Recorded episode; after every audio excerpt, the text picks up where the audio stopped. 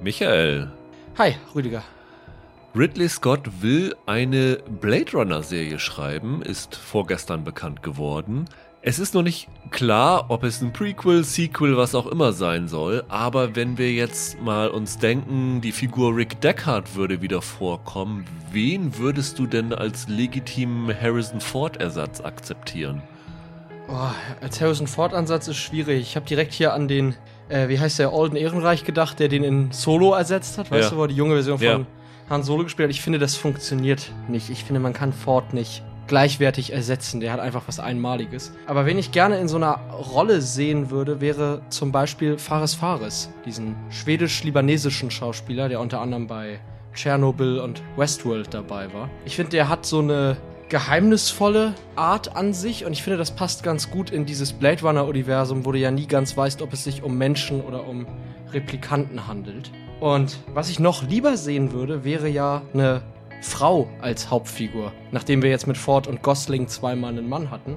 Und da würde ich wieder nach Westworld schielen und würde Katja Herbers vorschlagen. Die Tochter von Ed Harris dort. Genau, richtig. Die auch bei The Americans und The Leftovers und so dabei war. Weil ich finde, dass das eine ähnliche Art ist wie beim Fares Fares. Auch eine Schauspielerin, die sehr viel natürliches Mysterium mitbringt. Und ich glaube, die könnte ich mir richtig gut vorstellen in dieser Welt. Ich habe so ein bisschen in die Richtung geguckt, wer könnte denn so eine Hardboiled-Figur darstellen, weil die Rick Deckard-Figur ist ja dann doch in gewisser Weise wie so ein klassischer. Raymond Chandler hält. Genau. Und äh, Ford war damals 40 Jahre alt, als er Blade Runner gedreht hat. Okay. Und jemand, der zufällig jetzt auch 40 Jahre alt ist und schon in seinen Jugendjahren so eine Hardboiled-Figur gespielt hat, ist Joseph Gordon-Levitt.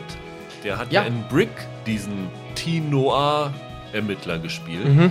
Und ich mag Levitt total gerne und fände das irgendwie eine ganz, ganz coole Besetzung, wenn man tatsächlich Deckard in dem gleichen Alter ansiedeln würde und so die Geschichte in dem Bereich stattfinden lassen würde, fände ich Levitt eine ziemlich coole Wahl. Das wäre auch ganz schön, weil der seit längerem nichts richtig Großes gemacht Ja. hat, ne? Also das wäre auch ganz, finde ich auch ganz schön.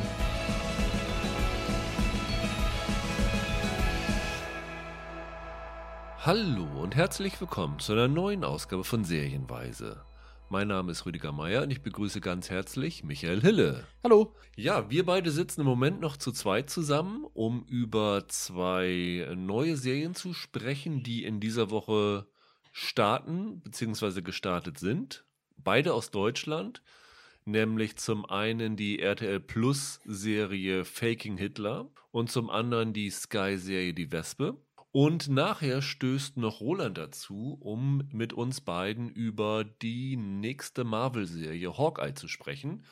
Da haben wir extra ein bisschen noch mit gewartet. Zum einen, weil wir letzte Woche ja unsere Jubiläumssendung hatten, zum anderen, weil ich im Urlaub war und zum dritten, weil wir auch nur zwei Folgen vorab hatten und uns wie immer gesagt haben, Herr Marvel, na, zwei Folgen ist vielleicht noch ein bisschen wenig, um sich ein Urteil zu erlauben und eine dritte Folge warten wir mal noch ab. Die haben wir dann auch alle gesehen, sodass wir auch auf dem aktuellsten Stand sind. Und Roland musste dabei sein, weil er von dem Trailer so begeistert war, dass Stimmt, äh, stimmt. er das unbedingt sehen wollte. Und von daher bin ich aber auch sehr gespannt, weil ich noch gar nicht weiß, wie er Hawkeye fand. Ähm, das wird, glaube ich, eine ganz interessante Diskussion. Aber bevor wir dazu kommen, ein ganz, ganz wichtiger Aufruf an euch alle da draußen. Wie ihr ja wisst, geht das Jahr langsam zu Ende und wie immer werden wir natürlich auch unseren beste Serien des Jahres-Podcast machen. Und wie immer wollen wir natürlich auch eine Hörer-Top 10 dort präsentieren. Und die hat ja in den letzten Jahren schon immer ganz tolle Resonanz gefunden und auch ganz tolle Ergebnisse hervorgebracht. Und das wollen wir natürlich auch in diesem Jahr. Das heißt, wenn ihr uns eine Liste schicken wollt, gerne an serienweise.web.de per Mail. Ihr könnt sie uns auch bei Twitter unter Serienpodcast per Direct Message oder äh, irgendwie anders uns antweeten. Ich pack das alles in eine Liste und mache daraus eine Hörer-Top 10. Auch wenn ihr nur sagt, ich habe nur fünf gute Serien gesehen, ist alles äh, kein Problem. Schickt auch eine Top 5, also es muss nicht eine komplette Top 10 sein. Wir werden den Podcast wahrscheinlich tatsächlich ganz am Ende des Jahres machen. Das heißt, wenn ihr das so bis ungefähr Heiligabend schaffen könntet, uns die Top 10 zu schicken, wäre das sehr, sehr super. Falls ihr noch eine Inspiration braucht und denkt, welche Serien habe ich denn noch verpasst? Es gibt auch bei uns bei Twitter unter Serienpodcast wieder den Geheimtipp Adventskalender, wo wir jeden Tag eine Serie vorstellen, die vielleicht ein bisschen durchs Raster gefallen ist und nicht so richtig wahrgenommen wurde, wo wir so ein paar Sachen vorstellen. Also am Anfang hat zum Beispiel die Investigation bei RTL Plus gemacht und We Are Who We Are bei Stars Play. Da kommt dann, wie gesagt, jeden Tag eine weitere. Also falls ihr noch ein bisschen Inspiration für eure Top 10 braucht, findet ihr die da bestimmt. Und ja, äh, wir freuen uns riesig, riesig auf eure Top 10 Listen. Und ehrlich gesagt bin ich in diesem Jahr noch gespannter als vorher, weil ich glaube, auch bei uns ist es so, dass es so diese eine riesen Überserie nicht so richtig gegeben hat, aber ganz, ganz, ganz viele gute Serien. Und was sich da am Ende als Top 10 bei euch Hörern rauskristallisiert, finde ich total faszinierend und bin sehr, sehr gespannt drauf. Ich bin auch mega gespannt. Ja. Also ich sitze auch schon immer nebenbei an der Top 10 und ich weiß überhaupt nicht, was ich da in vier Wochen vorstellen werde. Das wird schwierig dieses Jahr. Von daher schickt uns fleißig. Wir hoffen natürlich wie immer, so war es die letzten Jahre, dass sich die Resonanz immer noch mehr steigert. Und die, ich glaube, weiß gar nicht, wie viele wir das letztes Jahr hatten, aber das war schon im Zusammenzählen ein riesiges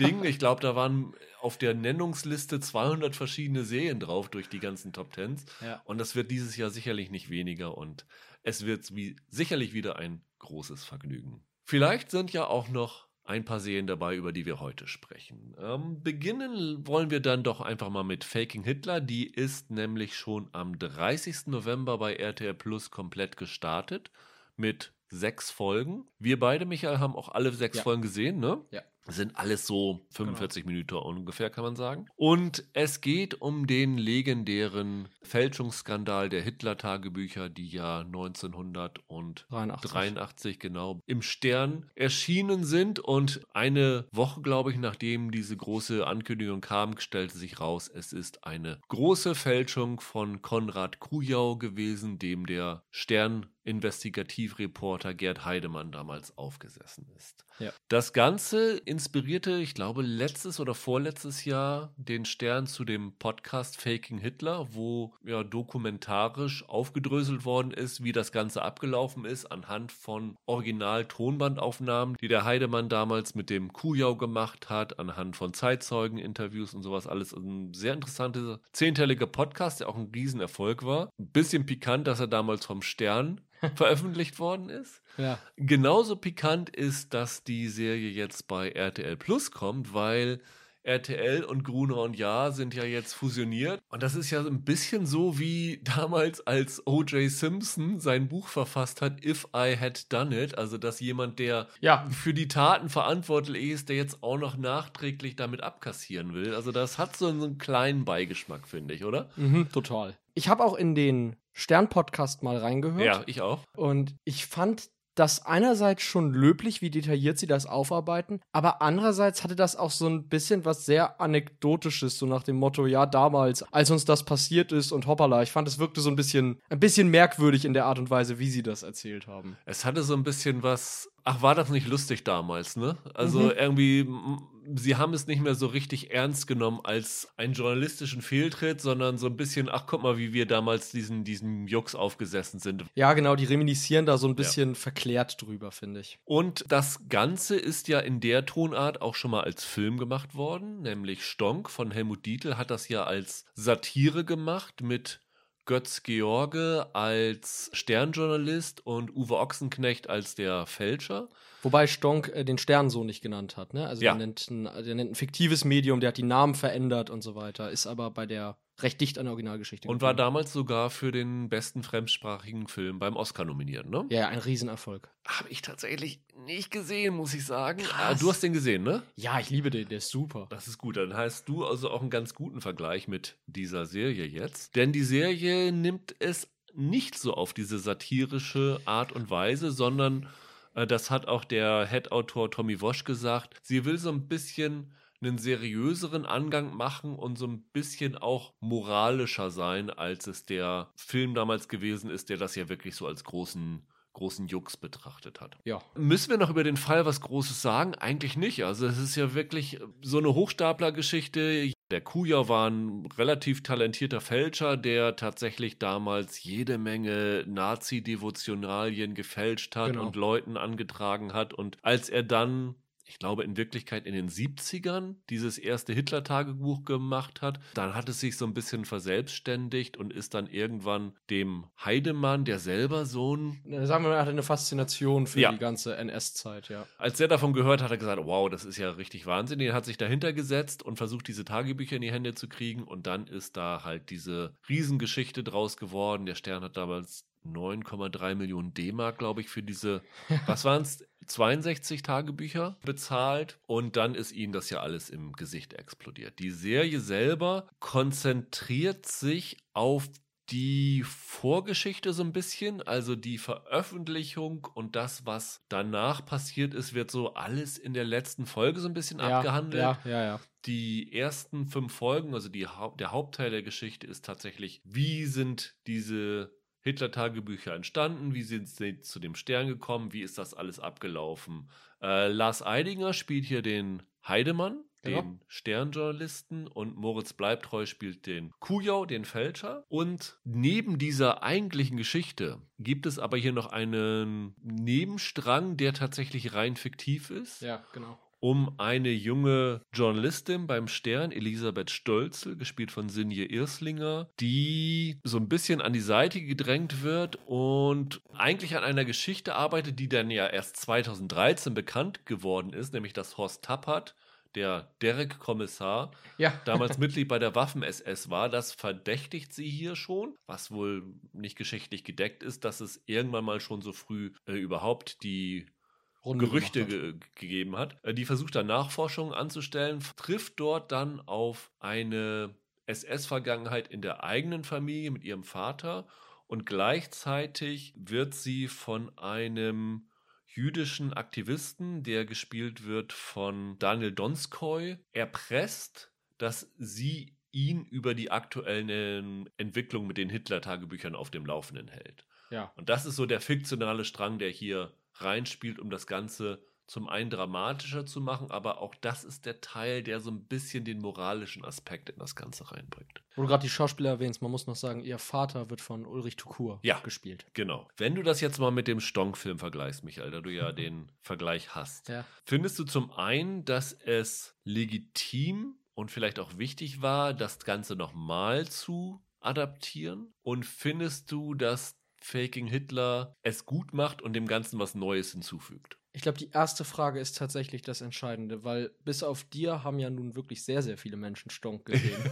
und die Geschichte ist hinreichend bekannt. Und auch wenn Stonk halt so das satirisch überzeichnet, letzten Endes erzählt der schon ziemlich genau, was damals passiert ist. Die Serie jetzt hat schon ihre Berechtigung, weil sie halt mehr ins Detail gehen kann, weil sie dokumentarischer angehaucht ist, ne? Weil du das alles vielleicht ein kleines bisschen mehr ernst nehmen kannst als den Titelfilm mit einem Fragezeichen dahinter. Ich finde aber nicht, dass ich sie unbedingt gebraucht hätte, um ehrlich zu sein. Du hast ja eben schon diesen fiktiven Handlungsstrang angesprochen, auf den müssen wir glaube ich später noch mal kommen, den fand ich nämlich vollkommen überflüssig, um ehrlich zu sein. Und dieser Hauptplot, diese ganze Geschichte mit den beiden, ja, das ist schon nicht schlecht gemacht, aber es ist auch alles so ein bisschen. Mir fehlt da ehrlich gesagt was. Und ich glaube, mir fehlt dieses Quäntchen extra, was Dietl zum Beispiel der Geschichte eingefügt hat. Als jemand, der Stonk nicht gesehen hat, muss ich sagen, als ich die Serie angefangen habe, habe ich das gar nicht so schlecht gefunden. Ich habe das eigentlich ganz interessant gefunden. Ich fand auch Lars Eidinger, der spielt ja eigentlich immer gut, eine ziemlich coole Besetzung. Ich fand jetzt irgendwie Bleibtreu für die Kujau-Rolle ein bisschen zu schön. Ja. Aber er hat das irgendwie ganz gut gemacht. Also ich habe mir dann auch so ein bisschen Originalinterviews mit dem Kujau angeguckt und wie er so die Tonlage und so rüberbringt. Das macht er schon alles ganz gut und fand das auch als Geschichte interessant genug, um da dran zu bleiben. Okay. Ich fand auch diese fiktive Geschichte für sich genommen gar nicht so schlecht. Ich hatte dann am Ende nur das Gefühl, dass diese beiden Geschichten nicht ganz so zusammenpassen. Ja, tun sie ja auch nicht. Ja. Das ist ja, also, das ist ja die Krux hinter dieser Konstruktion. Was ich an dieser fiktiven Geschichte ganz gut fand, war, dass sie mir Sachen gebracht hat, die ich noch nicht wusste. Also die Serie spielt natürlich, weil der Stern hatte damals oder hatte immer noch den Sitz in Hamburg, spielt in Hamburg. Ja. Und zum Beispiel findet dort ein Treffen an der Gedenkstätte Bullenhuser Damm statt, wo damals Experimente mit Kindern gemacht hat. Und das ist zum Beispiel was gewesen, was mir vorher nicht bewusst gewesen ist. Fand ich total faszinierend. Auch diese ganzen Geschichten, in denen dann der Vater von der Journalistin damals während seiner Zeit bei der SS involviert gewesen ist. Das ist ja auch alles was Historisches, was ich auch total interessant fand. Ich fand das tatsächlich sehr lehrhaft und ich fand, dass auch in diesem Teil das gemacht wird, was eigentlich in dem Hauptteil hätte stattfinden müssen, nämlich die Reflexion von dem Ganzen, was dahinter steckte bei den Hitler-Tagebüchern. Nämlich dieser ganze moralische Aspekt, der ja, ich habe ein paar Interviews gelesen mit dem Tommy Wosch, für ihn ein ganz großer Motivator gewesen ist. Er hat ja gesagt, dass diese Geschichte mit den Hitler-Tagebüchern ja gar nicht mal das Problem gewesen ist, dass es eine Fälschung am Ende gewesen ist, sondern das größte Problem ist überhaupt gewesen, dass der Stern bereit gewesen ist, diese Hitler-Tagebücher zu veröffentlichen, wenn sie echt gewesen wären, in denen halt Hitler vermenschlicht wird. Also Ja, als, klar. als jemand, der wie du und ich ist in seinen Tagebuchaufzeichnungen. Und dass man sozusagen dadurch versucht, dieses Monster, das für die Judenvernichtung verantwortlich gewesen ist, für Millionen Tote im Krieg verantwortlich gewesen ist, als irgendwie eine greifbare Person zu zeigen. Und das war so ein bisschen der Ansatz, den der Wosch mit dieser Serie verfolgt hatte. Und mein Problem ist, dass dieser Ansatz in dieser Hauptgeschichte überhaupt nicht rüberkommt und dass es diese Nebengeschichte brauchte, um diese moralische Reflexion so ein bisschen rüberzubringen. Und das fand ich dann ein bisschen ein Versäumnis der Serie, weil diese Fälschungsgeschichte, die wird mir dann doch ein bisschen zu juxhaft erzählt in dem Ganzen. Also der Bleibtreu ist dann so eine ganz lustige, joviale Figur, der sich da irgendwie so einen Schabernack erlaubt hat. Der Heidemann kommt so ein bisschen als, ja, als armselige Figur rüber, aber diese Hauptproblematik kommt für mich in dieser Serie nicht wirklich rüber. Und das finde ich dann schon ein ziemliches Versäumnis. Und da sind wir wieder bei der Angangsfrage, die ich gestellt hatte, ob es das gebraucht hat, wo ich denke, ja, aber wenn ihr diese Fälschungsgeschichte dann doch so ein bisschen lustiger erzählt, dann hat es das für mich nicht gebraucht, weil ich hätte mir dann hier das schon erwünscht, dass es ein bisschen ernster erzählt wird. Diese Hauptgeschichte mit den Hitler-Tagebüchern hätte ich tatsächlich lieber als Drama gesehen, als jetzt so ein, so ein halbgares Ding zwischen Komödie und Drama. Jetzt hast du viel angesprochen. Ich versuche mal einzeln darauf einzugehen. Ich finde einmal ein Problem, ein tonales Problem ist, dass die Serie anders als der Titelfilm sich nie ganz sicher ist, ob sie ein Drama ist oder ob sie so eine Art satirische Überzeichnung ist. Es gibt zum Beispiel später einen Ausflug in die DDR, wo die Serie, wie ich finde, auf ziemlich starken Slapstick setzt, den ich komplett unpassend fand, gemessen daran, dass sie ja versuchen, eigentlich dachte ich halt eine nüchterne Ja, Aufarbeitung ja. zu leisten. Gleichzeitig, du hast eben die beiden Schauspieler aus- angesprochen, ich finde, Lars Eidinger kann man überhaupt keinen Vorwurf machen, der ist teilweise ziemlich exzellent in Ja. der Rolle. Bleibt treu hingegen finde ich schon. Also das ist mir ein bisschen zu überdreht, was er da macht. Ich finde auch sein komischer Pseudo-Akzent, den er da spricht, ja, ungefähr so klang der echte Typ, aber er babbelt ein bisschen zu viel, finde ich. Das ist ein Stück zu doll jedes Mal. Das funktioniert für mich mal schon mal im Kern nicht. Du hast sicher recht, dass diese beiden Handlungsstränge sich nicht so richtig gut er ergänzen, vor allem weil der eine das macht, was eigentlich der andere hätte machen müssen. Ja. Und die große Stärke hinter Stonk damals war, dass dieser Film im Kern davon gehandelt hat, welch große Nazi-Faszination immer noch in der deutschen Gesellschaft vorherrscht. Genau, und das sollte ja hier auch stattfinden und findet es aber nicht wirklich. Nee, also es kommt dann ja sogar in der, in der Serie, der, der Stern-Chefredakteur ist er, glaube ich, gespielt von dem Richard Sammel, meine ich. Genau, genau. Der ist ja fast noch die Stimme der Vernunft. Der sagt, er will keine Nazis in seinem Heft haben. Am, am Anfang. Ich habe Am auch gedacht, Anfang, okay, ja. den baut ihr sozusagen als das moralische Gewissen auf, aber tun sie dann ja auch nicht mehr wirklich. Nee, genau. Mit dem passiert halt viel zu wenig. Der sagt am Anfang, ich will keine Nazis im Heft haben und später ist er dann genauso sensationsgeil wie alle anderen in der Serie. Ich finde, das große Problem ist, sie verlagern diese Sachen in den zweiten Plot, aber der zweite Plot macht das nicht richtig gut. Ich finde sogar, wie die den am Ende auflösen, ist eigentlich fast ein bisschen sehr daneben. Letzten Endes finde ich, die Serie traut sich nicht, das zu machen, was sie anfängt. Also die Serie hat hier die Chance, die deutsche Gesellschaft Anfang der 80er Jahre die westdeutsche Gesellschaft, als eine zu zeichnen, die immer noch so stark von Hitler und vom Nazitum fasziniert ist, dass man ihr so einen Skandal hätte unterjubeln können. Nicht nur in den 80er, muss man sagen. Also der Spiegel hat ja immer Ja, noch in den natürlich. 2010ern, 2000ern äh, jedes Jahr, glaube ich, zwei Hitler-Cover nochmal gehabt, weil sich das so wahnsinnig gut verkauft hat. Ne? Also das Ja, darf genau. man ja auch nicht vergessen. Klar. Und da erntet man quasi bis heute auch ein Stück eine nicht ganz zu Ende stattgefundene Entnazifizierung damals Ja. nach dem Krieg. Das ist schlicht ein Riesenproblem in unserer Gesellschaft. Was dieser andere Plot dann macht, ist letzten Endes, so, so blöd das jetzt klingt, uns dann wieder eine Figur fortzusetzen, die so ein bisschen uns als der, ich sag's jetzt mal so böse, gute Deutsche verkauft wird, die es damals ja auch gab, wie man dann immer in so einem Atemzug hört. Und da so ein Stück weit sogar Absolution reinzubringen, die geleistet wird. Ich will das nicht alles spoilern, aber diese jüdische Figur, die ist am Ende nur dazu drinne, um letzten Endes einer deutschen Figur wieder ein Stück ihrer historischen Schuld zu nehmen. Und das fand ich so dermaßen daneben, dass es mir die Serie ein bisschen vergrätzt hat. Ich finde im Nachhinein, dass die abgebildete Zeit für mich falsch gewählt ist. Die Konzentration auf die Vorgeschichte ist mir zu groß und die Aufarbeitung ist mir zu klein. Ich hätte gerne gesehen, dass vielleicht diese Veröffentlichung der Hitler-Tagebücher schon in Folge 2, 3 passiert Mhm. und dass man sozusagen dann in den Folgen danach diese ganzen Nachwehen nochmal erzählt. Und da hätte man dann auch diese ganze Problematik mehr aufbringen können. Es ist dann dann letztendlich doch zu sehr eine Faszination von diesem Medienskandalfall, ne? Ja. Und nicht die Aufarbeitung. Es wird immer so als lustiges True Crime Ding betrachtet und äh, das funktioniert für mich dann einfach nicht. Das ist handwerklich gut gemacht. Also zum Beispiel gleich diese Auftaktszene, die wir sehen, wo der Heidemann auf der Autobahn unterwegs ist. Das ist so ein Vorgriff auf das, was später passiert, dass dann die ganze Fälschung aufgeflogen ist und er kurz darüber nachdenkt, Selbstmord zu begehen im Auto, gegen Brückenpfeiler zu fahren. Mhm. Und das ist echt gut gefilmt und so. Das ist alles hochwertig gemacht, das ist total professionell, aber letztlich funktioniert es für mich irgendwie nicht. Und was ich aber auch ganz bizarr finde, ist, ganz am Ende der Serie, also nachdem die Serie wirklich vorbei ist, kommt ein Disclaimer. Paraphrasiert, dass die Serie keinen Anspruch erhebt, das Geschehene authentisch wiederzugeben. Das heißt, sie distanziert sich so ein bisschen von dem Historischen, was Ja. sie halt in dieser Serie erzählt hat.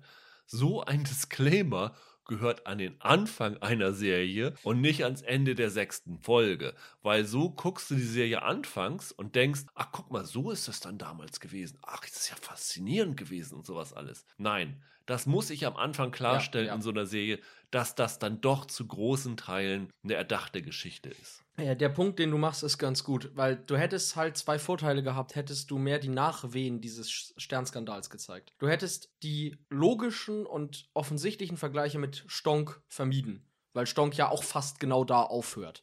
Das ist das eine und das hätte dir, glaube ich, gut getan für deine Serie, wenn du nicht mit einem der wahrscheinlich besten deutschen Filme überhaupt verglichen wirst. Und zweitens hätte es vielleicht dazu geführt, dass man diesen überflüssigen Plot mit der Journalistin gar nicht gebraucht hätte, weil der ist da ja letzten Endes nur drin, weil man versucht, das Rad einmal voll umzudrehen, weil man versucht, alle Aspekte der deutschen Begegnung mit der Nazi-Vergangenheit in diese Serie einfließen zu lassen. Der Witz ist ja, dass diese junge Journalistin ja dann Teil der Aufarbeitung dieses Sternskandals, Ja. aber bekommt nicht die Chance in der Serie, diesen Skandal wirklich aufzuarbeiten. Und eigentlich wäre das die Erzählweise gewesen, dass diese junge Frau vielleicht die Hauptfigur ist und deren Aufarbeitung des Skandals sozusagen die Klammer für das Ganze bildet und darüber diese Geschichte erzählt wird. Und dann kannst du es nämlich aus der aufgeklärteren Perspektive sozusagen erk erklären und da sozusagen dann auch rausarbeiten, ja, das ist alles nur passiert, weil es halt noch immer diesen, diesen Hitler-Kult auch in der Redaktion des Sterns gegeben hat und sowas alles. Ja, dann hättest du aber den ganzen Plot um sie von vornherein ganz anders schreiben Ja, ja, müssen. klar, klar.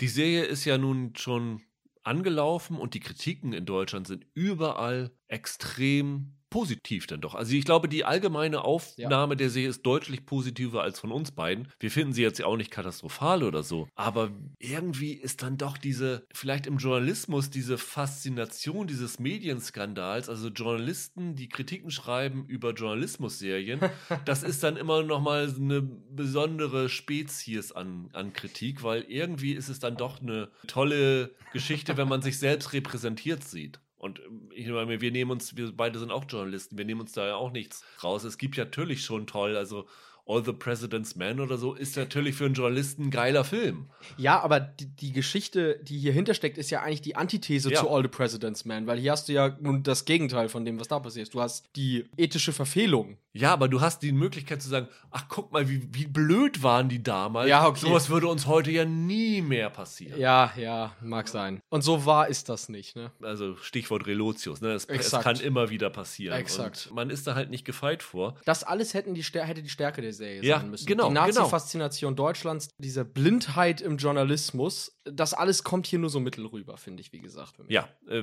würde ich mich auch so anschließen. Es ist eine Serie, die man, wenn man ohnehin RTL Plus hat, gut angucken kann. Das Ja, äh, ist, ist völlig vollkommen in Ordnung und die Geschichte hat halt eine gewisse Faszination, aber die Serie ist ein wenig zu sehr gefesselt von dieser Faszination und löst sich von dieser Faszination dann doch zu wenig. ja. Und wer diesen Fall halt sehen will, sollte besser zu Stonk greifen. Ne? Das Ganz ist genau. dann doch schon die interessantere Aufarbeitung. Und bei aller Liebe zu äh, Lars Eidinger und Moritz Bleibtreu, also äh, Götz George ist dann doch noch eine ein bisschen andere Hausnummer. Ja, total, absolut.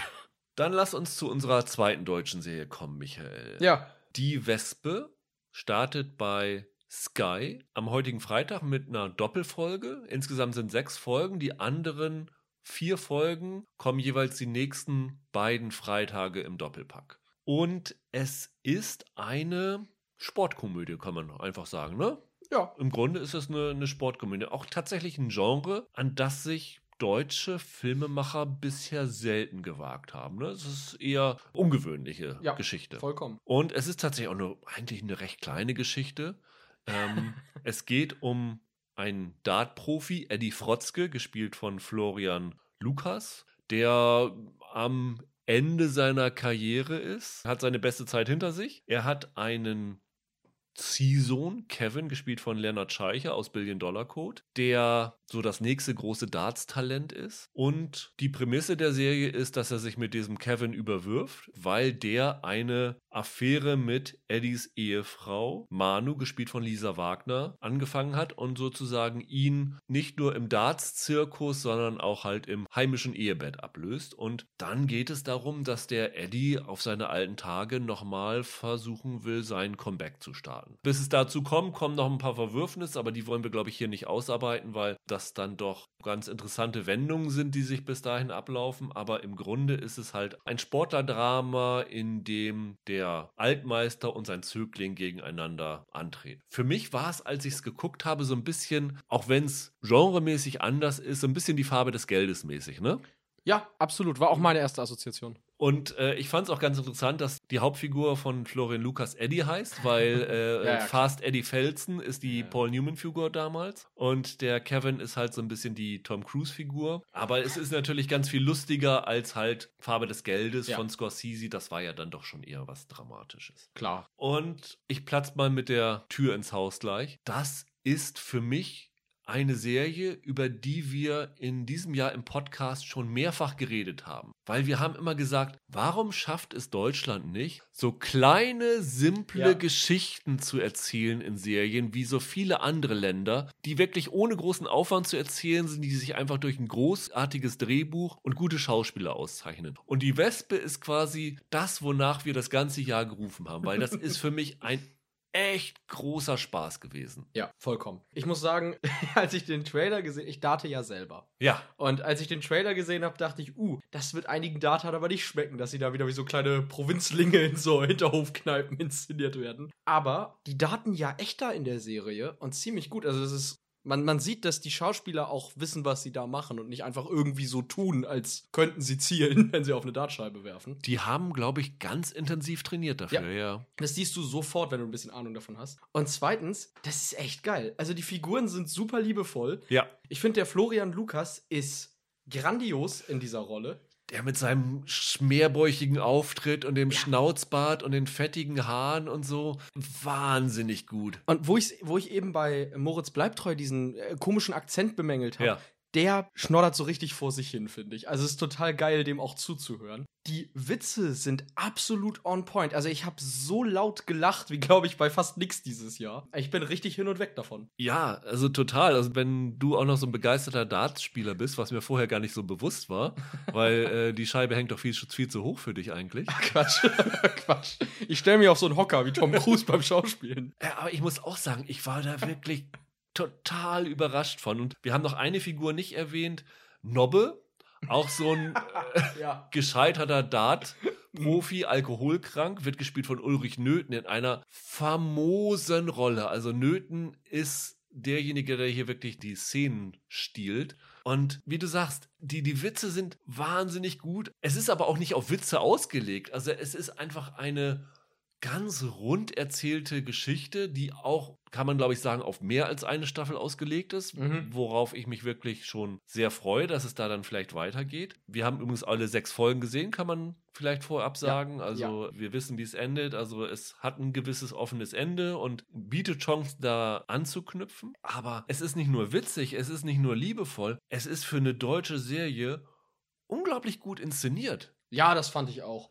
Also Hermine Hundgeburt hat die, ich glaube, alle Folgen inszeniert.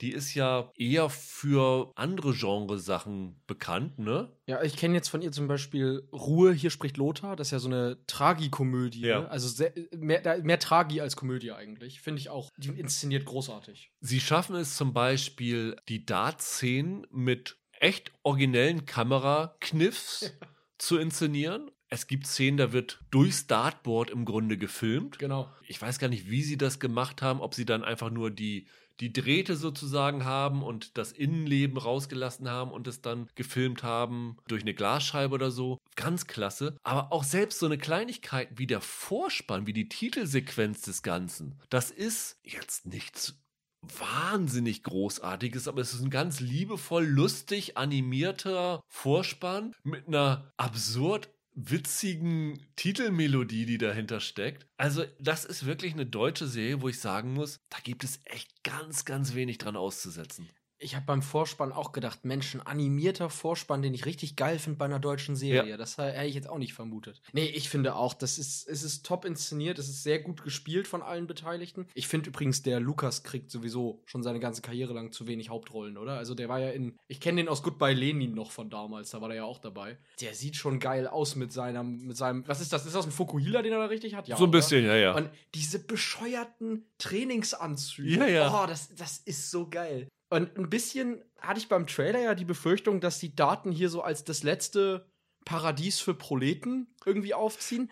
Der Trailer sah aus, als ob das die Camper beim Daten ist. Ja, genau, genau so. Ja. Aber nee, das ist schon sehr liebevoll und auch relativ gut beobachtet. Also wenn man sich so ein bisschen mal so in Dartvereinen rumtreibt und so, ich glaube, man kennt diese Leute, die da in der Serie auftauchen. Man erkennt das so ein bisschen wieder, wenn man aus der Szene kommt, denke ich. Also man muss dazu sagen, das sind jetzt nicht hier die Dart-Weltmeisterschaften, Nein, wo nein, nein, nein, nein. Zehntausende Fans dabei sind, sondern das sind wirklich irgendwelche Spelunken, wo die da. also es sind nicht Kneipen oder so, aber es sind wirklich so kleinere Trainingshallen oder so, wo sie halt so Regionalturniere veranstalten, wo sie dann teilnehmen, so ein bisschen. Genau. Wie gesagt, ich finde diese Authentizität, die die da drin haben, ganz wunderbar. Also, ich musste tatsächlich denken, dass das vielleicht neben Warten auf den Bus für mich eine der authentischsten Serien aktuell aus Deutschland ist. Würde ich tatsächlich zustimmen. Also das Wichtige bei solchen Geschichten ist halt, dass sie sich nicht über ihre Protagonisten lustig machen. Das sind Figuren, über die man durchaus lachen kann, aber man muss sie dann doch als Filmemacher mit einem gewissen Respekt behandeln. Und genau das macht Jan Berger, der Head-Autor des Ganzen ist. Vorher übrigens diese ganz furchtbare Wir sind die Welle bei Netflix gemacht. Also Ah. das ist schon eine deutliche Steigerung seither. Und Hermine Hundgeburt als Regisseurin, das machen die in Perfektion. Also Ja. da gibt es keine Figur, wo du sagst, das sind Sympathieträger, aber es sind trotzdem Figuren, mit denen man gerne Zeit verbringt. Ja. Und das ist schon ein ziemliches Kunststück. Es gibt so einen super Moment, in dem der Eddie einmal aus, aus einer Lokalität rausgeschmissen wird. Und dann sagt er so ganz traurig bedröppelt: ja, aber ich kann doch nichts außer Dart. Ja.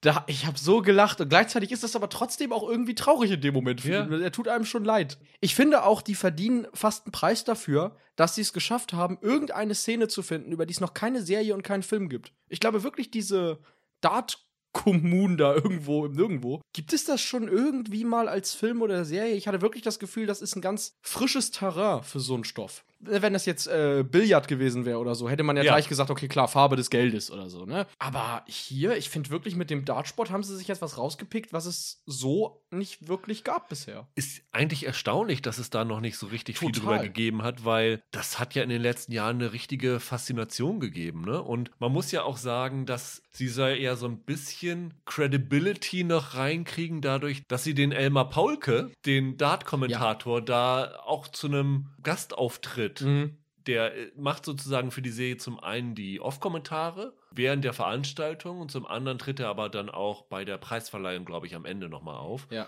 Der ist dann ja auch schon eine gewisse Größe im zumindest deutschen Dartkreisen und dass der sagt, okay, ich mache da mit, das zeigt ja dann doch schon so ein bisschen, dass sie dieses Sujet Darts durchaus ernst nehmen in der Serie. Ja, das ist wirklich so eine kleine Adelung. Und auch der Starttermin dafür ist perfekt, weil ja immer Ende Dezember und im Januar dann Dart-WM und sowas laufen. Was ja, wie du sagst, in Deutschland auch ziemlich gute Einschaltquoten hat, wenn es dann irgendwie bei, ich meine, Sport 1 ist es meistens, äh, übertragen wird. Das ist schon richtig stark. Ja, ich glaube, wenn ich mich nicht ganz täusche, geht es am 15. Dezember Genau. dieses Jahr los mit der Darts WM und ähm, dann laufen die letzten zwei Folgen zwei Tage danach. Also es ist quasi die perfekte Einstimmung dafür, so ein bisschen. Ja. Richtig. Ja, also es ist wirklich eine Serie, wo ich im Moment auch am Überlegen bin, ob die nicht was für die Top 10 am Jahresende wäre, weil das ist für mich eine der Überraschungen, die aus dem Nichts gekommen ist. Ich hatte davon auch bis wir das irgendwann hier für den Podcast geplant haben, gar nicht wirklich groß was von mitbekommen. Ansonsten hätte ich die natürlich sofort auf dem Zettel gehabt. Und anders als du bin ich mir sogar sicher, dass ich die irgendwie noch Okay. erwähnen werde. Was für mich so ein kleiner Pain in the Ass ist, weil, wie ich vorhin erwähnt habe, die wird immer voller, diese Top 10. Und du hast mir gesagt, ich darf nur 10 Serien da reintun. Und dann ist sowas wie die Wespe jetzt echt ungünstig. Also, Naja, aber wir machen ja vorher noch unsere serienweise Awards-Folge. Da kannst du ja, Ja. vielleicht auch die eine oder andere Ja. Serie reinnehmen, die es dann nicht auf deine Top 10 schafft. Auf Ja. jeden Fall. ja, also Preise sollte diese Serie wirklich sehr, sehr viele bekommen. Also Deutsche Fernsehpreis, Grimme-Preis. Wer immer dafür verantwortlich ist, solche Dinge zu vergeben, sollte unbedingt die Wespe schauen, weil das ist halt so schade, dass so Serien wie Warten auf den Bus, die wirklich Kleinod sind, meistens dann vielleicht gerade mal eine Nominierung bekommen und dann am Ende nicht den Preis bekommen. Und äh, ich habe so ein bisschen die Befürchtung, dass die Wespe dann auch so gegen diese großen, aufwendigen Serien untergeht, weil sie halt nicht so eine Präsenz haben, aber eigentlich im Kern viel, viel besser gemacht sind und auch viel herausfordernder sind Ja. als zum Beispiel sowas wie Faking Hitler. Wollte ich gerade auch sagen. Ich fand auch, dass die Wespe künstlerisch interessanter ist und irgendwie einen auch ein bisschen mehr mitnimmt, vielleicht als Faking Hitler, was man aus meiner Sicht ein bisschen mehr so runterguckt, wenn du weißt, was ich meine. Ja, Da ist die Wespe ein ganz anderes Kaliber. Genau. Also von uns, wie gesagt, eine dicke Empfehlung. Ja. Und wenn ihr uns tatsächlich eine Hörer-Top 10 schicken wollt, wäre das tatsächlich ein Kandidat, auf den man vielleicht nochmal blicken sollte, den man vielleicht nicht so ganz auf dem Zettel hatte. Dann begrüßen wir jetzt Roland. Hallo. Ja, jetzt sind wir zu dritt, um über die neueste Marvel-Serie, ich glaube die fünfte ist es, Ja. wenn man What If mit, mitzählt. In ähm, einem Jahr. In einem Jahr. In einem Jahr. Hawkeye zu sprechen.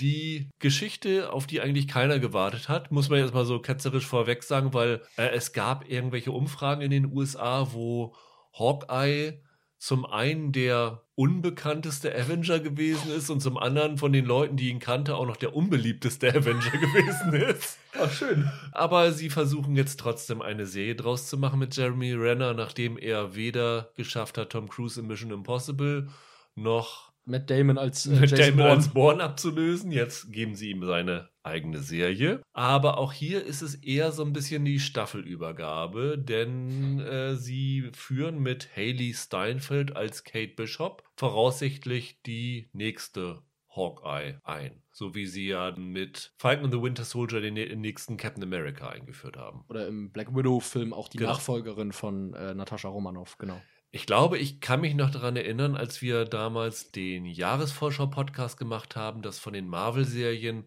Hawkeye die allerletzte gewesen ist, auf die wir Lust hatten. Ne? So, das war so die. Die wollte niemand haben. Genau, die wollten niemand haben. Und dann kam der Hawkeye-Trailer raus und Roland Hm. sagte: Wow, der Trailer ist ja fantastisch. Ja, ich fand den super. Bevor ich die Serie geguckt habe, habe ich den Trailer, glaube ich, inzwischen fünfmal gesehen. Was? Ja, das ist wirklich wahr. Okay. Ich gucke mir normalerweise Trailer nicht so oft an, aber ich habe den damals habe ich mir den gleich zweimal angeguckt, also einmal auf Deutsch, einmal auf Englisch und ich fand den super. Der hat mich total abgeholt, der Trailer. Ich fand diese Idee mit, mit Weihnachten fand ich irgendwie nett. Ich fand den Tonfall gut zwischen Steinfeld und Renner. Die Action sah gut aus. Ich, mich, ich fand das total äh, charming. Also ich habe mich total darauf gefreut auf Ja. die Serie. Ich muss ja zumindest sagen, ich bin ja so ein richtiger Grinch. Ich kann mit Weihnachten ja nichts anfangen, Mhm. aber sie spielen im Trailer It's the most wonderful time of the year. Ja. Und das ist, glaube ich, das einzige Weihnachtslied, das ich unfallfrei hören kann. Das finde ich richtig cool. Also zumindest das war gut ausgesucht. Und es ist ja so ein bisschen auch das Motiv dieser Serie, deswegen Ja. ist ja auch Weihnachten gewählt worden, weil es geht viel um Familie. Also der Clint Barton ist mit seinen Kindern in New York unterwegs zu Weihnachten und will ein paar ja, Familienstunden verbringen. Die sind gemeinsam in Rogers the Musical, die Musical-Adaption der Erlebnisse von Captain America. Eine Parodie auf Hamilton halt. Ja, die man sogar in der ersten Folge zu sehen bekommt und wie ich finde, sehr, sehr lustig ist. Also das war so einerseits zum Fremdschämen, Mhm. andererseits aber auch total komisch. Er will eigentlich nur ein gemütliches Weihnachten mit seiner Familie verbringen. Die Ehefrau Linda Cardellini spielt sie ja, ist äh, zu Hause geblieben, ist für so ein Cameo dazugeschaltet. Und natürlich kommt es, wie es kommen muss. Es passiert ein Zwischenfall, nämlich es wird bei einer Black Market Auktion ein Kostüm, dieses Ronin-Kostüm, das er ja, muss man vielleicht nochmal, ich habe irgendwo gelesen, viele konnten sich nicht mal daran erinnern. Die Serie spielt ein Jahr nach Avengers Endgame. Mhm, und genau. in, der, in dieser Blip-Zeit war ja die gesamte Familie von dem Clint Barton verschwunden gewesen. Ja. Und in der Zeit hat er sich ja dann dieses Ronin-Kostüm zugelegt und ist dann als einsamer Rächer durch Japan gezogen. Äh, Ne? Um die ganze Welt. Ganze also Welt, er hat ja. überall Ganze auf der Welt. Welt Verbrechersyndikate brutalst mit seinen Schwertern dann hingerichtet. Aber die Welt weiß nicht, dass das der Avenger Hawkeye war. Ja. Die Genau. wissen halt nicht, wer das gewesen ist. Und bei dieser Black Market Auktion gibt es einen Überfall. Die Kate Bishop, also die Haley Steinfeld, hat sich, weil sie wissen wollte, was vor sich geht, in diese Auktion eingeschmuggelt und äh, schlägt dann, weil sie Martial Arts Kenntnisse hat und halt auch eine extrem gute Bogenschützin ist, die Angreifer ein bisschen in die Flucht mit Hilfe dieses Ronin-Kostüms, das sie trägt. Und dadurch wird Clint auf sie aufmerksam und Ja. auch einige andere Leute werden dann auf sie aufmerksam. Und dadurch kommt es so ein bisschen, dass die beiden so als Buddy-Duo an Weihnachten durch New York strömen, um die Bösewichte zu bekämpfen, die hinter ihnen her sind. Und Clint will eigentlich nur wieder zurück zu seiner Familie. Er will ja der Kate Bishop auch helfen. Es besteht ja der berechtigte Verdacht, dass sie der Ronin ist, Am weil, sie Anfang, dieses, ja, ja, genau. sie dieses, weil sie offenbar dieses Kostüm getragen hat. Und eine der Hauptgangster ist Echo. Also die ist so ein bisschen der, der Oberhaupt von dieser sogenannten Tracksuit-Mafia. Maya Lopez heißt sie eigentlich. Sie bekommt ja auch eine eigene Spin-off-Serie als, Mhm. als Echo, die in der Lage ist, die Bewegungen von anderen nachzuahmen, also alles, was andere können, so ein bisschen, wie so, so ein Spiegelbild nachzuahmen. Wird Genau. gespielt von Alakwa Cox, die tatsächlich gehörlos ist, Was Echo auch ist. Als was Figur. Echo auch ist in der Rolle, und ein amputiertes Bein hat und mit einer Prothese rumläuft, was in der Serie auch gezeigt wird. Das mit dem amputierten Fuß ist zum Beispiel ganz interessant, weil das ist bei der Figur in den Comics nicht so. Ja. Und das äh, haben sie dann einfach eingebaut Ja. in die Serie, dass sie das hat. Das fand ich ganz cool. Ja. Roland, deine Vorfreude nach dem Trailer, hat die sich nach den ersten drei Folgen, die wir jetzt auch nur gesehen haben, erfüllt? Ja, nach der dritten schon. Die erste fand ich, da habe ich echt gedacht, so ein bisschen, meh, ja, hm. Zweite fand ich dann schon ein bisschen besser. Und die dritte, die hat mich ehrlich gesagt ziemlich umgehauen. Die fand ich fantastisch. Also, und ich war total happy, dass diese beiden Regisseurinnen, Bert und Bertie nennen die sich, glaube ich, genau. dass die ja auch, habe ich gelesen, die Folgen 4 und 5 machen und dass das Ja. jetzt wohl nicht nur irgendwie mal so ein, ich sage jetzt mal so ein One-Night-Stand da irgendwie war, sondern dass das jetzt noch mal ein bisschen so weitergeht in dem Stil.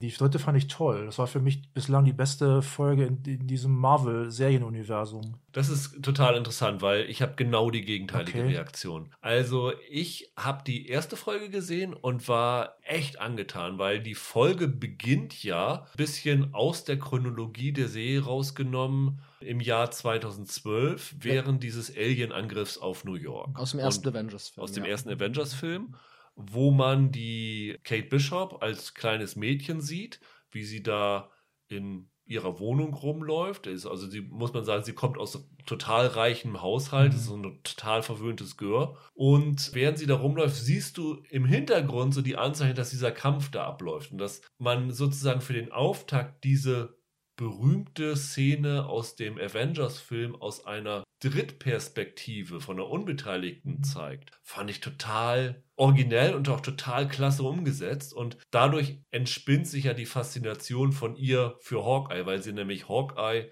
in Action erlebt, ja. wie er von den Aliens zwei, drei mit Pfeil und Bogen tötet und er rettet ihr auch er das rettet Leben. das Leben, weil nämlich eins der Alien gerade Kurs auf sie nimmt mhm, und er schießt das von seinem Ride darunter. Ja. Und dadurch wird sie sozusagen dann selber zur Pfeil- und Bogen-Enthusiastin und danach sehen wir sie dann während ihrer Zeit an der Uni und wie sie dann im Bogenschießteam und irgendwelche Spirenzchen macht. Und das fand ich irgendwie total cool, weil ich mochte die Haley Steinfeld total in dieser ersten Folge. Mhm. Die mir Fand ich eine tolle Besetzung. Ich mag sie ja sowieso ganz gerne. Ich fand sie auch in Dickinson ziemlich toll. Ich fand den Einstieg in die Serie super. Und da hatte mich die Serie total. Ich fand, wie gesagt, dieses Rogers-Musical ganz cool. Und in den ersten beiden Folgen hatte Renner ja eigentlich mehr so eine Nebenrolle, ne? Ja. Er war ja noch nicht so richtig präsent, oder? Ja, das stimmt. Vor allem in der ersten Folge kommt er fast gar nicht vor. Ja. Also er sitzt halt in diesem Musical und in den letzten zwei Minuten erfährt er, dass es einen neuen Ronin gibt. Ansonsten ist es da noch die Haley Steinfeld Show eigentlich.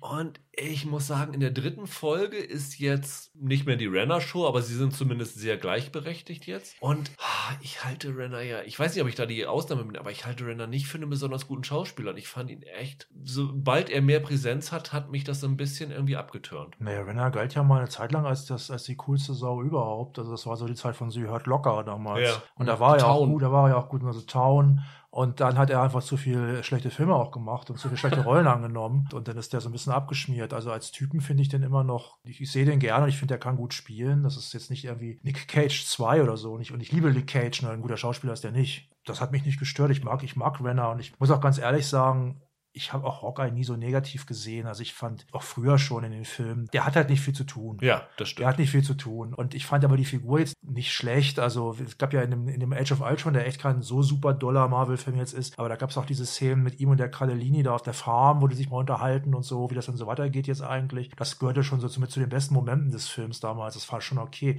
Also die dritte Folge fand ich jetzt so gut, weil ich kann es mal so sagen. Ich finde die beiden ersten Folgen nicht schlecht, aber mein Problem mit diesen ersten beiden Folgen ist gewesen, diese Serie bezieht sich halt ziemlich deutlich auf den ich glaube, 22 Hefte lang Run, wie man das so nennt. Also die 22 Hefte, die damals ähm, der Zeichner äh, David Acher und der, der, der Autor Matt Fraction zusammen gemacht haben. Und die gilt eigentlich so, das ist fast schon so, es ist fast schon so ein moderner Klassiker, muss man sagen. Und die haben halt so Elemente aufgenommen aus Graphic Novels, also so richtig so Chris Ware, so richtig schwierige, äh, artsige Sachen haben die da reingebracht. Und haben, vor allem haben sie dann halt gesagt, die Idee dieses Comics war ja, was macht eigentlich Hawkeye, wenn er nicht gerade bei den Avengers kämpft? Ja. Und es gibt natürlich trotzdem eine Menge Action, aber es gibt auch eine Menge Sachen, wo der sich um Nachbarn kümmert oder sowas irgendwie und denen irgendwie hilft oder so. Und diese Tracksuit Mafia zum Beispiel taucht da auch auf. Und, Kate Bishop, ähm, taucht, Kate Bishop taucht da auf. Der Hund taucht auch auf. Hier der einäugige Hund hier. Pizzadog. Ähm, der Pizzadog. Das Lucky heißt da eigentlich, glaube ich. Ja. Ne? Und da wird halt viel experimentiert. Also einige von diesen Geschichten sind wirklich sehr experimentell. Die habe ich die ersten beiden Folgen gesehen und habe so gedacht, hm, davon sehe ich ja aber nicht viel. Und es ist wirklich klar, dass sie sich darauf beziehen, nicht nur wegen der Figuren, sondern auch, weil zum Beispiel im Vorspann und Abspann wird sehr stark, das orientiert sich sehr stark an einem sehr cool gestylten Look dieser Comics. Und Matt Fraction zumindest, ich habe Acha jetzt nicht gesehen, aber Matt Fraction habe ich gesehen, war auch irgendwie Consultant Producer oder so, so einen Titel hatte der da irgendwie. So, und dann kam die dritte Folge und da habe ich gedacht, endlich trauen sie sich mal was. Also zum einen wird das ja erstmal erzählt aus der Sicht von der, von der Echo, die halt gehörlos ist. Was ich natürlich auch super fand, war, ich hoffe, ich habe mich da jetzt nicht verguckt,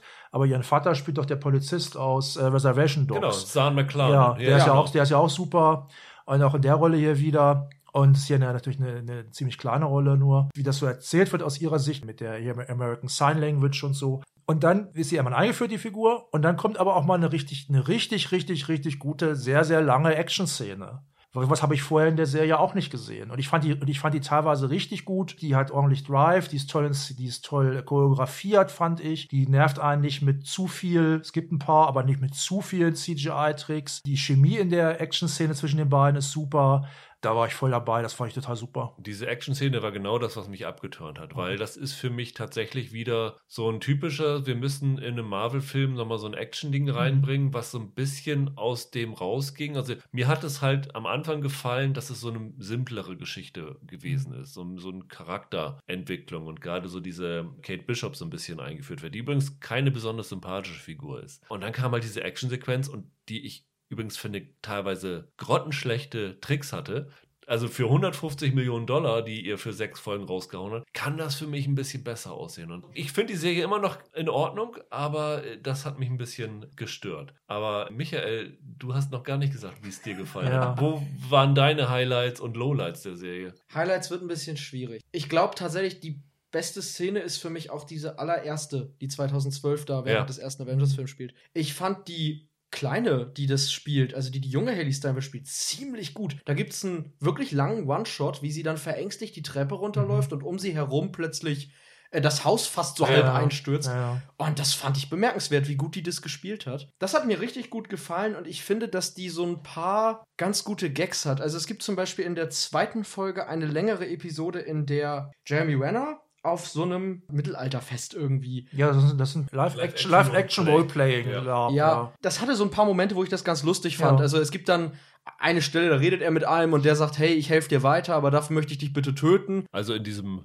Lab, in fiktionalen diesem Lab, ja. Rahmen, genau. Und dann sagt der Renner, oh mein Gott, und ich habe gegen Thanos gekämpft. Na gut, machen wir und duckt sich und hält ihm so den Kopf hin. Und ich finde, da hatte das ein paar ganz schöne Momente. Rogers the Musical war auch ganz lustig, wobei ich echt Schiss habe, dass die das am Ende wirklich umsetzen. Das wäre eine Katastrophe. Ja, bitte nicht.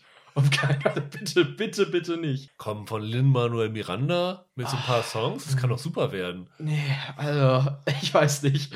Das fand ich schon hart. Ansonsten hat mir das nicht so richtig gut gefallen. Ich finde, das hat einfach im Writing ganz große Probleme. Also mein, mein Hauptproblem ist vielleicht sogar, dass ich die Kate Bishop nicht so richtig sympathisch finde als Figur. Das ist ja letzten Endes ein total reiches, verwöhntes Mädel, die ihr Leben lang quasi alles bekommen hat, was sie will. Als kleines Mädchen geht sie zu ihrer Mama und sagt, ich will Bogenschießen lernen. Ich will Martial Arts können. Ich will dies, ich will das. Im Vorspann siehst du, wie sie das dann alles mit Auszeichnungen geschafft hat. Und jetzt will sie auch noch ein Avenger werden und das wird sie dann wahrscheinlich auch noch an der Seite von dem Renner. Ich kann mich nicht wirklich mit der identifizieren, weil die einfach so weit abgehoben ist. Das ist so ein richtig verwöhntes Gör eigentlich. Und ich hätte die gern von ihrem Podestenstück runtergehoben, das- die ganze Zeit in der Serie. Und die, die Steinfeld spielt das sympathisch, aber irgendwie schmeckt mir die Rolle gar nicht. Aber die Figur ist doch total überfordert. Die baut da ständig irgendwelche Scheiße und bringt sich da in irgendwelche Situationen, wo sie denkt, sie würde super cool agieren. Und dann stellt sich raus, dass irgendwie ihr Name am Klingelschild steht und die Gangster wissen, wie sie heißt und ihr Molotow-Cocktails durch die Scheibe schmeißen. Und das merkt sie ja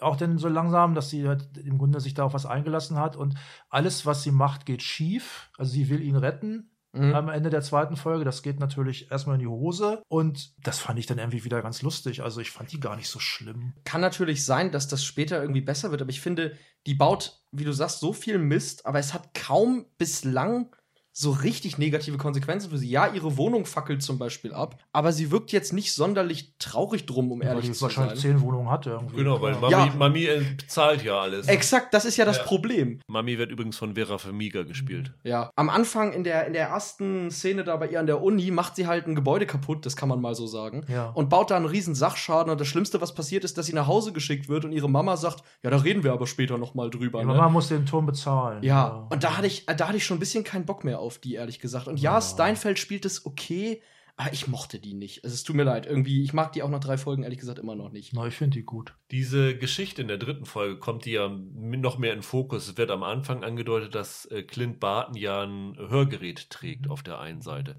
Ist das in dem Comic Run auch drinne gewesen? Ich kann mich da nicht dran erinnern. Das ist bei Hawkeye in den Comics, glaube ich, schon recht lange so, dass der nur mit Hörgerät Mhm. hört. Das ist so ein fester Teil seines Charakters eigentlich. Haben sie in den Filmen aber bisher nie gemacht. Ja. Und jetzt haben sie sich offenbar entschieden, es aus dem Nichts einzuführen, weil das Ja. war vorher nie irgendwie ein bisschen- Thema. Bisschen komisch. Ja. Sie, sie führen es im Grunde genommen mit einer Mini-Montage ein, wo Ja. Szenen zusammengeschnitten werden, wo Haw Ja, ja. Hawkeye in der Nähe von Explosionen Stimmt. oder Aus allen anderen alten Filmen, ja, ja. Genau. Das war irgendwie ein bisschen merkwürdig. Es war so, als wenn ihnen eingefallen wäre, ach ja, das haben wir bisher nie gemacht, lass uns das mal schnell noch irgendwie holter die Polter da reinschreiben. Das war ein bisschen komisch. Ja, die Frage ist, was wollen sie damit machen? Also wenn sie es so machen wie in der dritten Folge, dass es eher nur genutzt wird, Für um Comic Relief. für Ja. Comic Relief oder für Verwirrung zu sorgen. Also es muss ja irgendwie noch was Substanzielleres dahinter stecken. Und ich vermute, das wird irgendwie mit dieser Echo-Figur Ja. dann noch irgendwie in Verbindung gebracht werden, ja. Ich habe ja das Problem, ich finde bisher erzählt die eigentlich keine so richtig spannende Geschichte. Es, es gibt ja in Hawkeye dieses Murder-Mystery, nenne ich es jetzt mal. Also es gibt ja diese eine Person, die in der ersten Folge umgebracht wird und die Haley Steinfeld verdächtigt ihren Stiefvater in Spee, dass er das gewesen ist und testet den dann so ein bisschen, aber niemand nimmt sie ernst, weil alle denken, die will nur ihren neuen Stiefpapa nicht akzeptieren. Und mir ist nach drei Folgen ehrlich gesagt vollkommen egal, wer diesen Typen umgebracht hat. Das Mhm. ist wirklich das am wenigsten interessante Element der Serie für mich.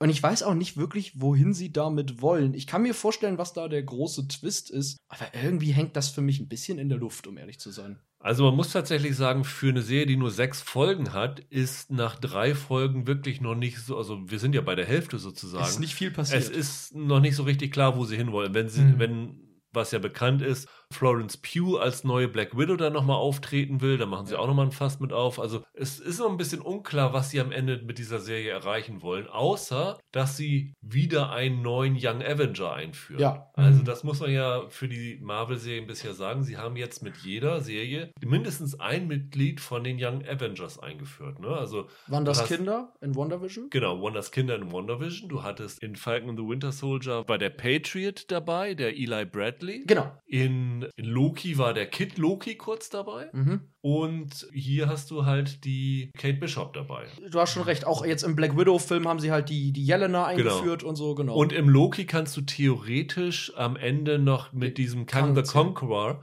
da ist ja nachher dieser Iron Lad draus, also der ist ja eine Version von diesem Kang der Mhm. Conqueror aus dem Multiversum. Also im Grunde bauen sie ja irgendwie hier alles mit diesen Serien nur wahrscheinlich auf eine Young Avengers Serie raus. Ne? Und ich würde mir tatsächlich wünschen, dass sie mehr noch als ein Aufbau für eine Team-Up-Serie sind. Und das ist mir hierbei tatsächlich auch noch nicht so richtig klar, was Hawkeye selber will. Ich finde das schön, dass die so miteinander rumhängen da. Also was ich auch schön finde, ist, das ist tatsächlich endlich mal eine Superhelden-Serie, wo man ein bisschen was von New York sieht. Mhm. Also das fand ich tatsächlich gut. Also du hast das Gefühl wirklich, ich meine, die Marvel-Comics waren damals dafür berühmt, dass sie im Gegensatz zu DC im realen New York spielten. Natürlich war das kein Sozialrealismus oder Neorealismus oder irgendwas, aber Ja, ja. es war halt wirklich New York und Spider-Man schwang dann da durch die, durch die Straßen von Manhattan und das war halt neu. Das war nicht irgendwie hier ähm, äh, Gotham, Gotham. City oder, oder, oder, oder Metropolis oder sowas. Ja. Und das ist hier, und das ist mir also gerade jetzt neulich zum Beispiel bei Shang-Chi, wo das ja alles sehr künstlich wirkt im Gegenende, ne? Es spielt natürlich auch nicht in New York. Also das fand ich tatsächlich, wenn die manchmal auf der Straße sitzen mit ihrem Hund oder so und ein bisschen quatschen oder wenn sie im Diner sind, das fand ich tatsächlich, naja, authentisch ist das falsche Wort, aber es war halt New York, man sieht ein bisschen was von New York. Wenn er in den Central Park geht und dann mit den Lapas irgendwie da irgendwie so ein bisschen rumkloppt, Und Das- die Action-Szene auf der Brooklyn Bridge ja, jetzt. ja, genau. Das fand ich, das fand ich schön. Das war, das war was Neues, auch gerade jetzt von diesem Marvel-Serienuniversum. Das fand ich gut. Finde ich auch. Also von der Stimmung her gefällt mir das gut. Deswegen haben mir die ersten beiden Folgen wahrscheinlich auch besser gefallen, weil da die Stimmung nochmal größer geschrieben wird, fand ich. Ich habe halt so ein bisschen Sorge, dass es so ganz wieder am Ende in so eine Action-Geschichte abdriftet und das ist mir irgendwie ein bisschen zu wenig. Das kann ich in den Marvel-Kinofilmen sehen. Also ich weiß nicht, irgendwie denke ich mir, bei den Serien möchte ich mehr in, die, in das Character-Building reingehen. Aber gerade das New York-Feeling ist was, was du in den Marvel-Filmen halt auch nicht bekommst. Die. Marvel-Filme drehen ja fast ausschließlich immer in Atlanta, meine ich. Das spielt eigentlich alles immer nur in irgendwelchen Studiokulissen. Ja. Und Ja. ich fand, hier hast du tatsächlich mal ein paar, Mhm. ich nehme an, On-Location-Shootings. Die hatten auf jeden Fall in Brooklyn, ich glaube Archer Point war der Codename des Ah, Ganzen, okay. zumindest Außenaufnahmen gedreht. Ich weiß jetzt nicht, inwieweit Renner und Steinfeld dabei waren, aber zumindest haben sie da Aufnahmen gemacht und Straßen gesperrt, ja. Mhm. Und ich finde auch, dass das so ein Vorteil, den Hawkeye gegenüber zum Beispiel, ich mochte ja auch Falcon and Winter Soldier zum Beispiel nicht, hat, ist, dass es eine etwas gemütlichere Stimmung hat und Mhm. gar nicht unbedingt so eine Action-Geschichte Genau. die ganze Zeit sein muss. Selbst diese sehr lange Verfolgungsjagd in Folge 3 hat fast so ein bisschen Buddy-Cop-Feeling. Ja, auf jeden Fall, ja. Und ich habe nach den ersten beiden Folgen auch gedacht, das ist von allen Marvel-Serien bisher die, die am ehesten nach TV aussieht. Und damit meine ich gar nicht die Inszenierung, sondern diese Stimmung und die Art, wie das in jeder Folge so ein bisschen abgeschlossen ist, sag ich mal. Mhm. Das hat für mich was von so 80er Jahre Buddy-Serien. Ja. Das geht so in eine Richtung wie, keine Ahnung, MacGyver oder so. Nicht, dass der jetzt da irgendwie rumbastelt Mhm. die ganze Zeit, aber ich fand vom, vom, vom Feel her ist das mehr so eine klassische TV-Serie, als es zum So Beispiel Loki. Hunt- Hunter-mäßig oder sowas. Ja, genau. ja. Also mehr als es jetzt Loki war oder so. Also, was ich auch schön fand, das passt auch dazu, ist, ich hatte manchmal manchmal das Gefühl, vielleicht missfällt euch das auch, aber die Serie will bislang einfach nicht so viel. Also Loki war, ja- fand ich ja nicht schlecht, aber äh, Loki will da irgendwie mit dem, mit allen möglichen Spielen und mit Ja. Moral, aber auch halt mit dem Multiverse und, Ja. und äh, bei Wanda so ähnlich, eigentlich WandaVision und äh, Falcon und Winter Soldier wälzt die ganz großen Themen, Rassismus und, und Gewalt und alles. Ja, ja. Und hier ist es einfach so, diese beiden Typen, und ich fand die Cat, ich mag ja sowohl Hawkeye als und ich fand die Kate Bishop auch nicht so unsympathisch. Die hängen da halt miteinander rum und äh, haben dann teilweise ihre, also auch wieder in der dritten Folge, ihre teilweise total dysfunktionalen Dialoge, weil, sein, weil seine Hearing Aid nicht funktioniert. Und da habe ich echt eine Menge Spaß gehabt. Also das fand ich, fand ich nett.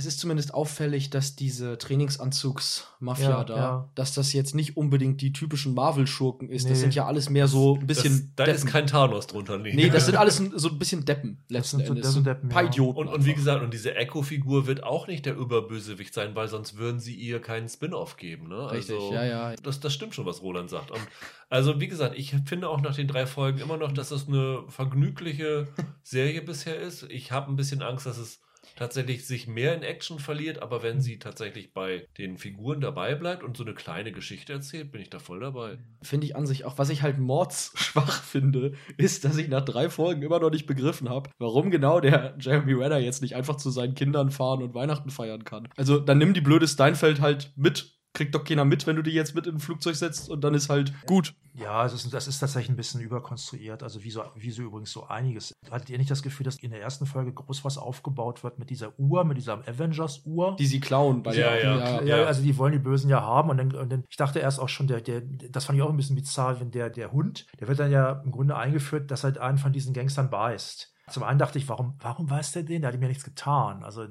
und, Der äh, greift den einfach an. der greift ja. den einfach an. Habe ich, erst schon- hab ich erst schon gedacht, weil der Hund ein Auge hat. Ich weiß, gut, ich kannte die Comics, aber trotzdem ist der Hund jetzt irgendwie, hat, hat jetzt irgendwie Wanda Nick Fury in einen Hund verwandelt. und der greift den an, weil das eine Avengers-Uhr ist. Das wäre mal eine coole Handlung gewesen, finde ich.